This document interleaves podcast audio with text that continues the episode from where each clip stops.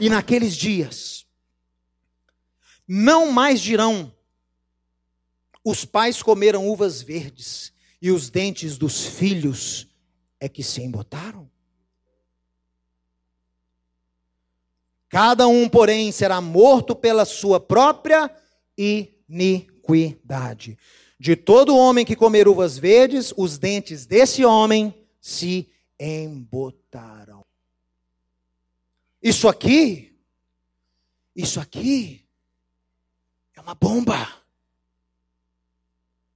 Porque Deus fala lá com Moisés em Êxodo, que visita a iniquidade dos filhos, dos pais, nos filhos, nos filhos dos filhos, até a e geração. Aí em Jeremias ele anuncia que haverá esse tempo onde ele inaugurará uma nova aliança, que é o que ele vai falar agora, e a partir desse momento, a partir desse, desse, desse agir de Adonai, aquela ordem, aquela prescrição que o visita a iniquidade do, do, do filho, do pai, no, do pai, no filho e no filho do filho, até a terceira e quarta, ó, ó, ó. Nessa aliança, quem come uva verde é que vai ter o dente embotado.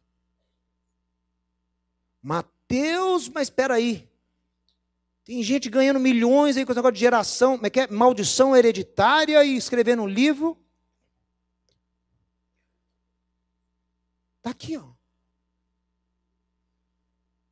Não mais dirão, filho comeu uva verde e o, o pai comeu o filho é que sofre?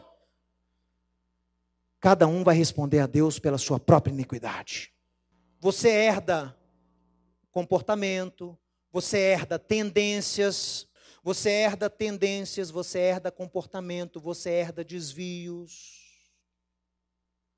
Mas maldição da parte de Deus você não herda.